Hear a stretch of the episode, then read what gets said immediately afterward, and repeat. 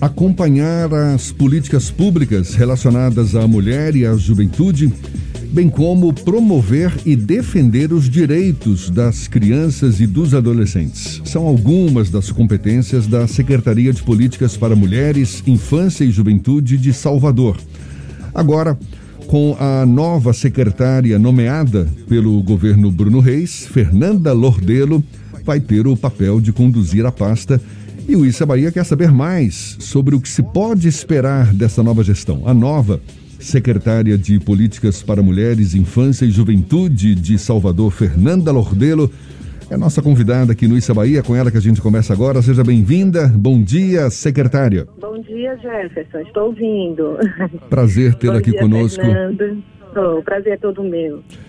Muito obrigado por aceitar o nosso convite. Certamente a senhora ainda está se inteirando das ações, dos projetos que já vinham sendo executados e o que tem pela frente como novos desafios.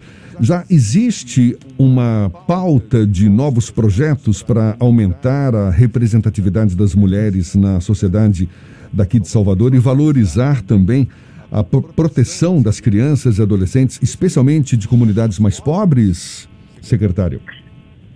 Jefferson, tem sim. É, eu ainda estou realmente me apropriando de várias ações, algumas inclusive paradas pela pandemia, mas existe um plano de governo né, que foi apresentado é, pelo Bruno e pela Ana Paula, nosso prefeito e a nossa vice-prefeita. E a gente tem aí, recentemente, a vinda da Damares com a Casa da Mulher Soteropolitana, que é um centro especializado que vai ser construído e a gente deve estar viajando para Brasília aí entre o final desse mês de fevereiro. E nesse espaço é, que é especializado, a gente vai buscar atender o, de forma humanizada as mulheres em situação de violência. E nele a gente vai ter o sistema de justiça com o objetivo de trazer o juizado especial, Ministério Público, Defensoria Pública e as DEANs, né? além do alojamento de passagem com apoio psicossocial, cuidado, inclusive, para os filhos né? e a capacitação da mulher para a busca da sua autonomia econômica. Agora, por é. conta dessa pandemia, a gente observa um aumento da pobreza. Pelo menos há índices que sinalizam esse aumento por conta da pandemia, ainda mais agora em 2021, sem o auxílio emergencial concedido pelo governo. Como é que a secretaria está se posicionando, está se preparando para lidar com essa situação, uma vez que Salvador também deve sentir esses reflexos? É, a gente tem articulado muito com o nosso CMDCA, quando a gente fala de política de infância e juventude, né, que é o nosso conselho, e a gente tem acompanhado aí as doações que têm sido feitas, inclusive para os nossos grupos de parceria e de, de fomento, que estão na ponta tentando é, uma interlocução maior com a sociedade, né, com essa comunidade específica.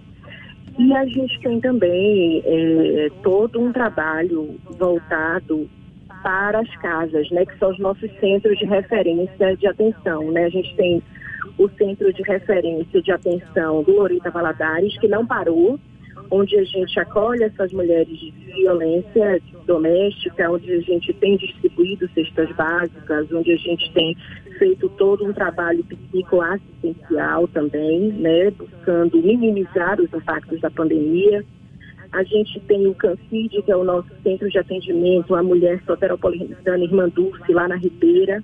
Esse, além de todo esse é, acompanhamento, a gente ainda tem um abrigo provisório para mulheres em situação de violência, a gente identificou aí alguns aumentos, né? Mas mesmo assim, com alguns aumentos identificados nas delegacias, muitas mulheres não buscaram abrigamento. A gente tem um abrigo provisório que está em pleno funcionamento, tá?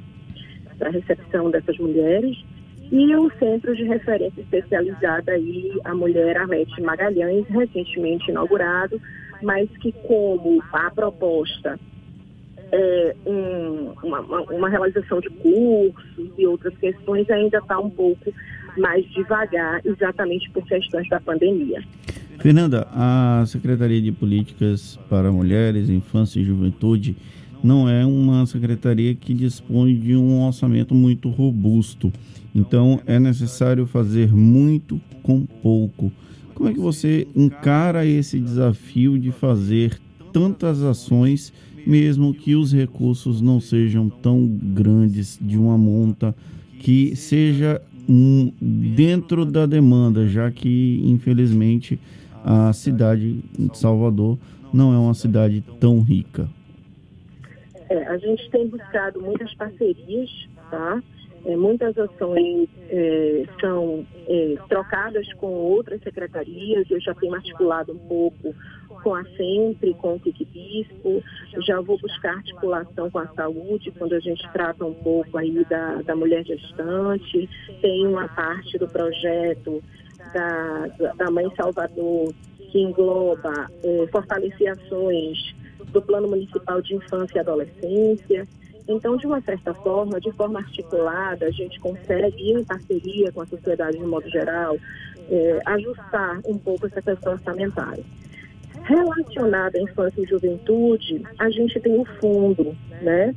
Então, é, inclusive eu vou fazer essa, uma entrevista próxima semana, uma, uma palestra sobre a campanha Declare Seu Amor, onde os contribuintes de imposto de renda, eles auxiliam as crianças, podendo destinar até 3% do valor que ele recolhe ao fundo municipal.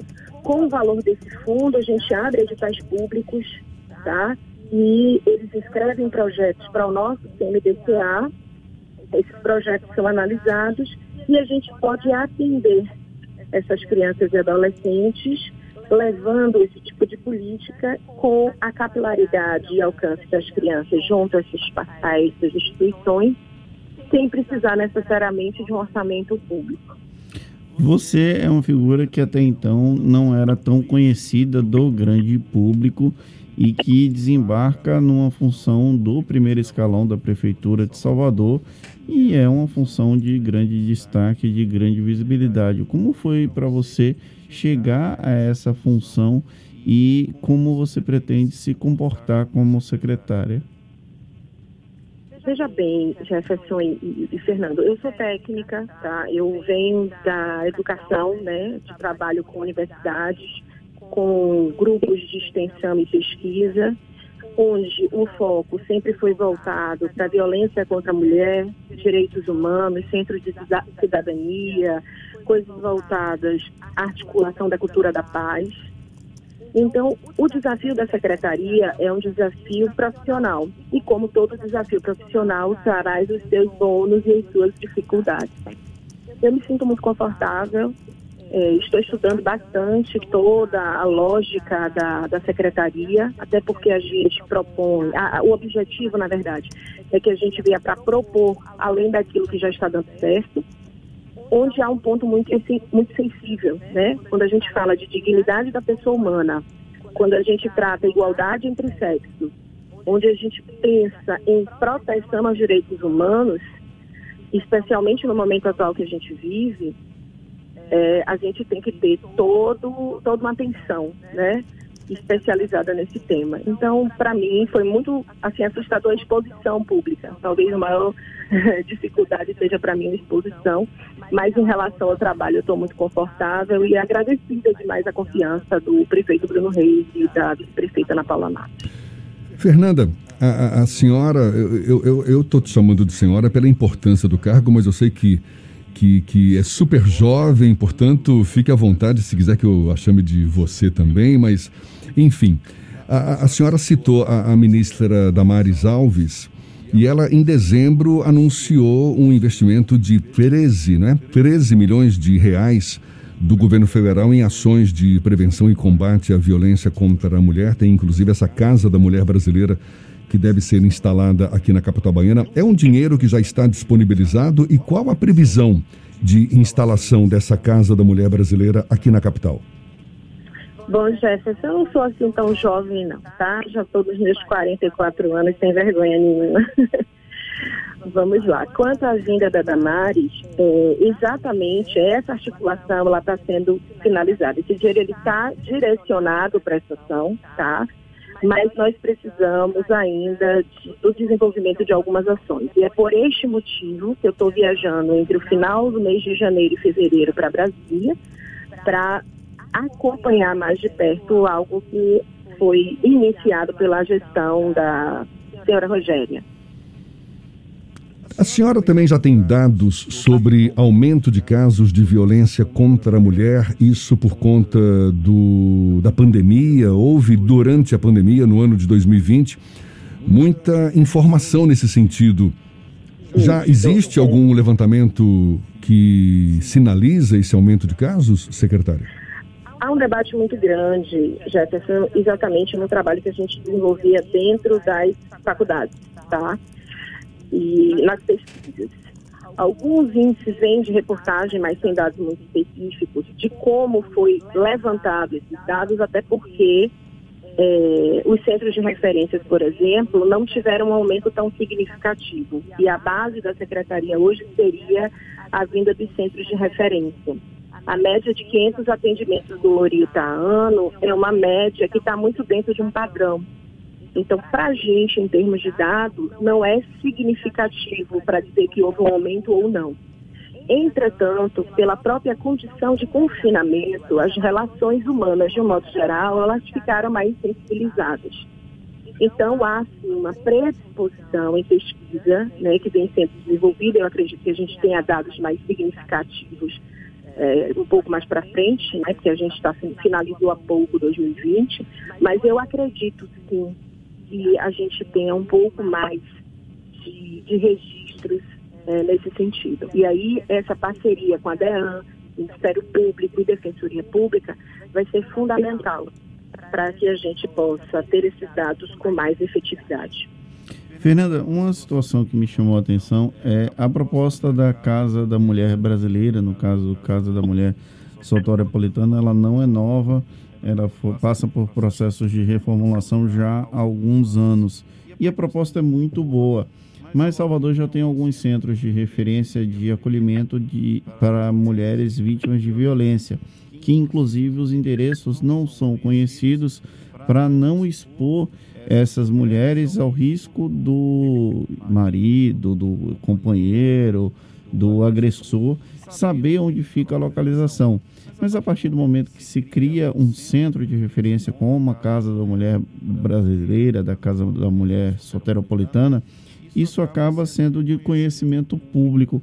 Como é que a secretaria e o próprio Ministério da. da eu não vou lembrar o nome da, do Ministério porque ele é muito grande, que é a titularidade da Damares, pretende agir em situações como essa, já que o endereço conhecido pode expor as mulheres aos agressores. Ministério da Mulher, da Família e dos Direitos Humanos. Isso, obrigado, Jefferson.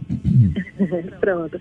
Veja bem, é, o município, nós não temos casa de sigilo, tá? Tanto que o nosso abrigamento é provisório e quando a mulher está numa situação de risco, nós encaminhamos para a casa de atenção e sigilo através da rede especializada. Tá? Então, os nossos pontos, por exemplo, que são todos os centros que eu finalizei, eles têm um endereço identificado.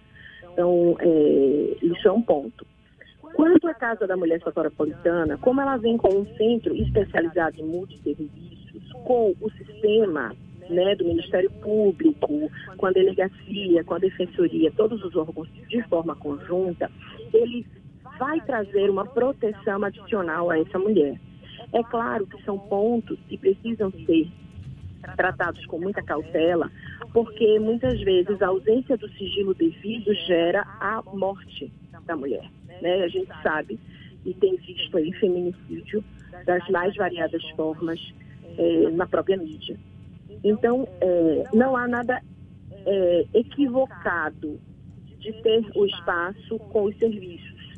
O que a gente precisa é realmente ter uma maior proteção para essa mulher. E eu acho que um diálogo especializado com esses setores faz com que a gente crie alternativas de segurança para essas mulheres, com certeza. E não, vou, não vai ser criada uma casa nessa magnitude, com um investimento tão alto, sem que a gente consiga dialogar sobre esses aspectos. Fernanda Lordelo, nova secretária de Políticas para Mulheres, Infância e Juventude da capital baiana, muito obrigado pela sua disponibilidade, pela atenção dada aos nossos ouvintes. Boa sorte nessa sua nova empreitada. Seja sempre bem-vinda aqui conosco. Até uma próxima, então. Muito obrigada a todos da, da Tarde FM, desculpe. É, estou à disposição para qualquer pauta que esteja relacionada à minha parte, que esteja interesse de vocês. Tenha tá. um bom dia.